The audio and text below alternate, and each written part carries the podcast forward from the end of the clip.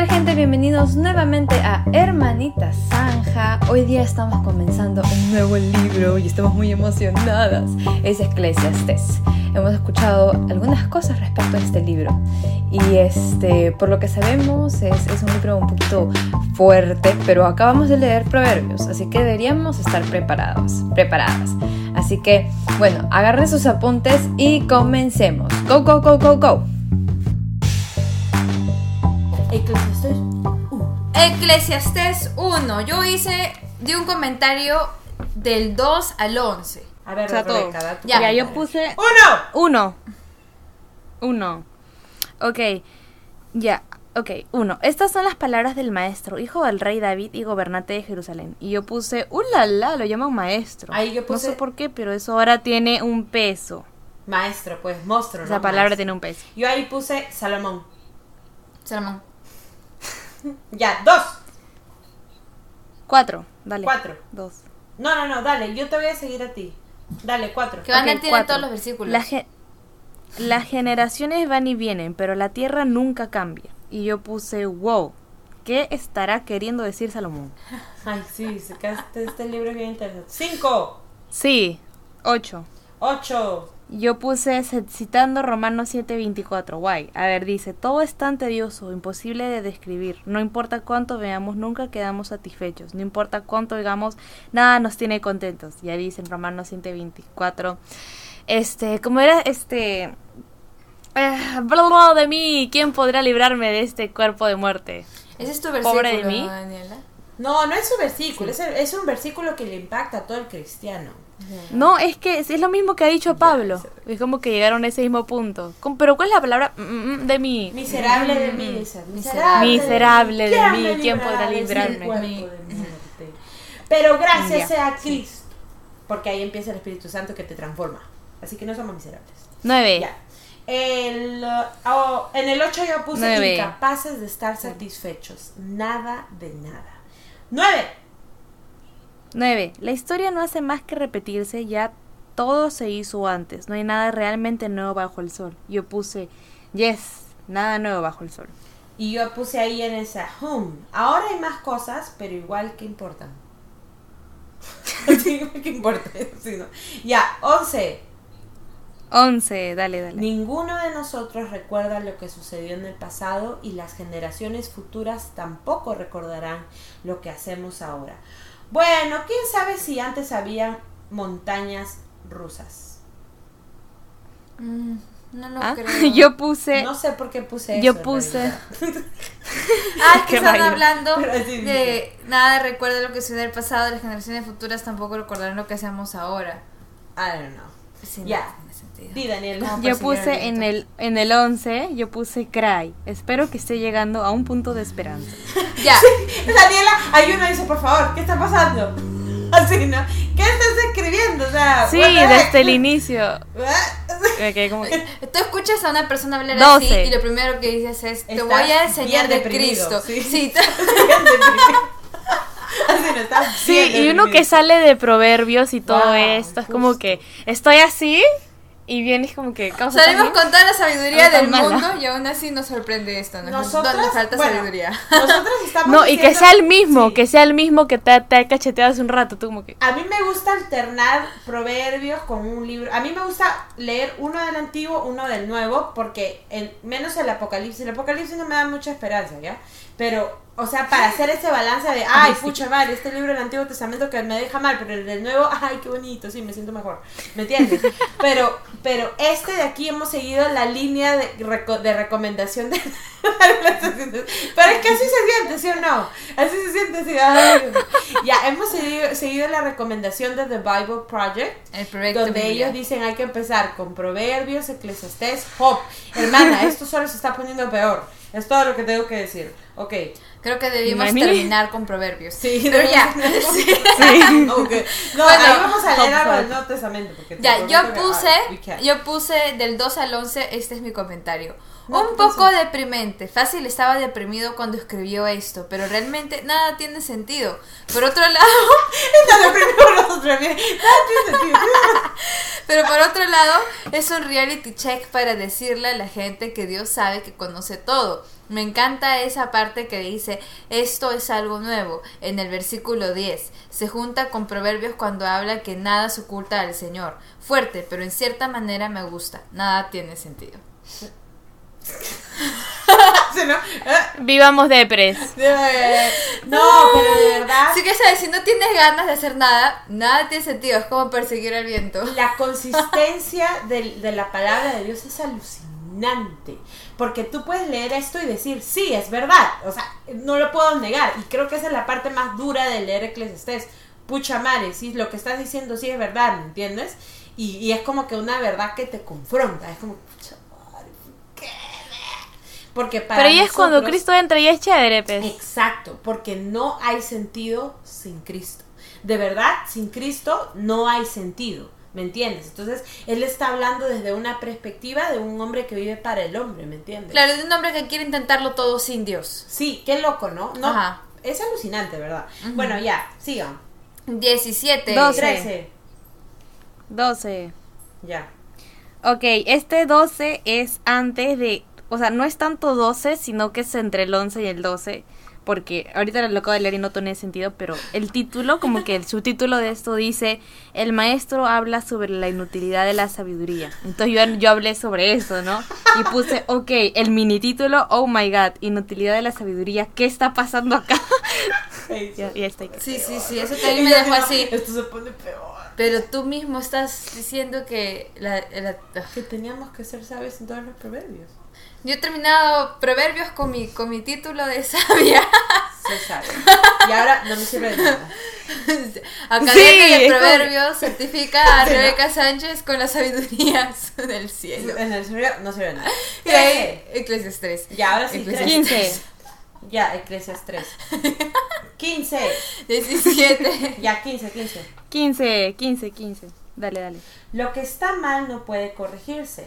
Lo que se ha perdido no puede recuperarse. Y yo puse eso, es verdad. Tristemente verdad. O sea, consigues perdón, pero lo hecho, hecho está. o sea, No, mira la P, soberbia. No, yo puse. Daniela, no, No, se puede ya toqué retroceder el tiempo. No tiene sentido. No, Depresión. no. No, Señora yo el toque pestita dije. de la fe. Oye, déjame Déjame hablar, pe. No, ya, yo el toque dije, falso. Todo tiene una segunda oportunidad con Cristo. Si no, ¿de qué me sirve? ¿Cómo era? Segunda Corintios 3.15, la del, la del, Nueva la que te renueva el espíritu, que eres una nueva criatura he aquí todas son hechas nuevas. Pero obviamente eso aplica a tu vida delante de Dios, pero en esta tierra hay cosas que- en las que sí podemos tener una segunda oportunidad, pero hay cosas en las que no. Pero ¿qué importa? Si estamos haciendo todo para el cielo. Ok, está bien, Daniela, te sigo, hermana, llénate. Sí. Pero hay cierta, hay, hay verdad en lo que se está, eh, en lo que está diciendo ahí. Ese, hay verdad cuando tú analizas cosas que han pasado en tu vida, por ejemplo en mi vida, cosas que yo he perdido, de verdad, no se puede recuperar, pero nosotros sí estamos caminando por el Señor y lo mejor sí está por venir. Claro, o sea, lo que no tiene sentido es remediar y corregir las cosas del pasado, sino en ver cómo vas a seguir adelante con lo que tienes, pues. O sea, en el caso de Salomón, David mató a su papá. No, que David mató a su papá, David mató al esposo de su mamá. ¿Me entiendes? No. Claro. Ah, claro. sí, David sí, mató sí, al esposo de su mamá. y, y cómo se llama Y, David creo padre, que me es- parece que Salomón estaba viviendo un, un, conflicto con sus otros hermanos porque era el favorito. Sí, e- era una cosa bien rara, es, esto es bien rarísimo. Pero bueno, ya, sigan. 17. 16 y 17. 16, 17. Dale, Daniel. 16 y 17. Ok, me dije, a ver, soy más sabio que todos los reyes que gobernaron Jerusalén antes que yo. Tengo más sabiduría y conocimiento que cualquiera de ellos. Así que, si me, así que me dispuse a aprender de todo, desde la sabiduría hasta la locura y la insensatez, pero descubrí por experiencia que procurar esas cosas es como perseguir al viento. Y yo solo puse soberbio. Yo puse, ¡Soberbio! o sea que perseguir la sabiduría no tiene sentido. Con What? Cristo sí lo tiene y hay que tener en cuenta que en este tiempo todavía no había llegado a la tierra. Sí, eso es, la contraparte muy sana de leer esto y, y tener al Señor Jesús. Salomón no había hablado con Jesús. ¿no? Y ahí yo diría, yo le diría, ¿dónde está pero- Romanos? Lee Romanos, no lee esa Salomón, parte ¿por que dice. Y el que crea que sepa mucho, la verdad es que no sabe Oye, ¿te nada. imaginas en el cielo una conversación con Sí. Salomón y Pablo? Pero ¿sabes qué? Esa es la profundidad que el Espíritu Santo quería que conozcamos. Es, es que aquí en Es que acá se ven los dolores verdaderos del sí, humano. está dando una descripción de quién eres sin Cristo. ¿Y qué, está, qué sentido tiene tu vida sin Cristo? Ninguno. O sea, ninguno. ¿Me entiendes? Es como que estás desperdiciado. ¿Qué, qué hay? Hasta el rey Salomón decía, Ya, hermana. no tiene sentido. Nada. tiene- Pero- No hice tu comentario del 17. Ay, en ese voy a decir, Correcto. del 16-17 puse, está confiado de eso, está poniendo a prueba todo, habla el pecado, parece, parece que estuviese hablando del pecado, qué decepcionante. Yo en el 18, ¿alguien tiene 18? 18, 18, 18. Léelo, léelo. Cuanta Léelo. más sabiduría tengo, mayor es mi consuelo. Aumentar el conocimiento solo trae más oh dolor. my gosh, Y yo puse, este no Desconsuelo. lo entiendo, la verdad. Help. sufrimiento.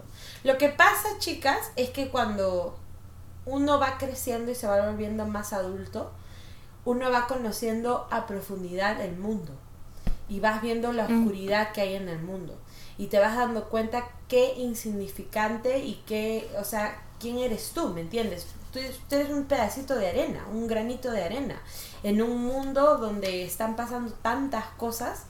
Es, es terrible, es terrible, verdad. Mientras más van, a- van pasando los años y tú vas conociendo más y más, y si no tienes una esperanza, por eso se suicida mucha gente.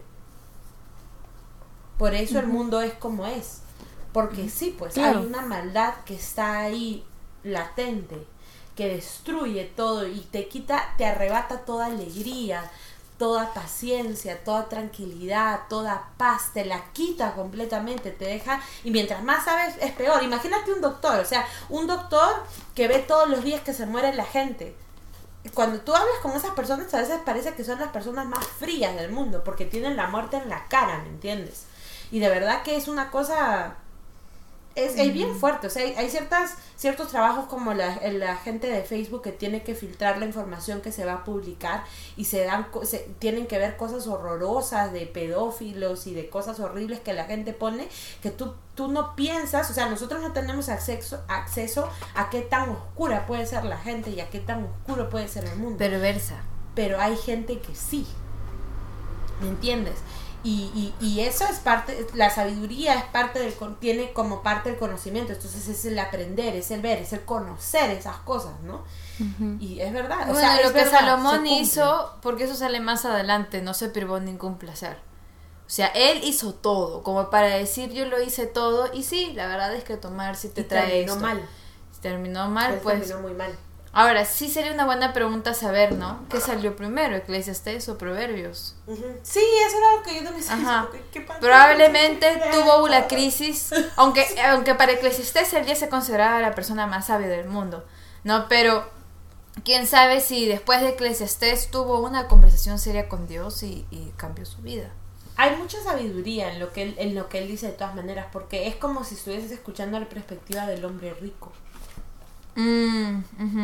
¿me entiendes? Pero acá quiero aclarar una cosa, sobre todo para nuestros, nuestra gente que nos está oyendo. Para nosotros. Todo esto que está haciendo Salomón en Eclesiastés y la sabiduría que ha ganado, él obtuvo la sabiduría de parte de Dios, no porque hizo todas esas cosas. O sea, eso no significa que tenemos que experimentarlo todo para obtener, No. para tenerlo, no. O sea, Buena, Rebeca. Sí, sí, porque es que a veces la gente dice, no, entonces voy a ser sabia, voy a experimentar, como dicen, ¿no? Todas Oh, las no. cosas. Y no, eso Oh, no, no. te va a hacer sabio. Salomón obtuvo su sabiduría porque se la pidió al Señor, no porque vivió todas esas cosas.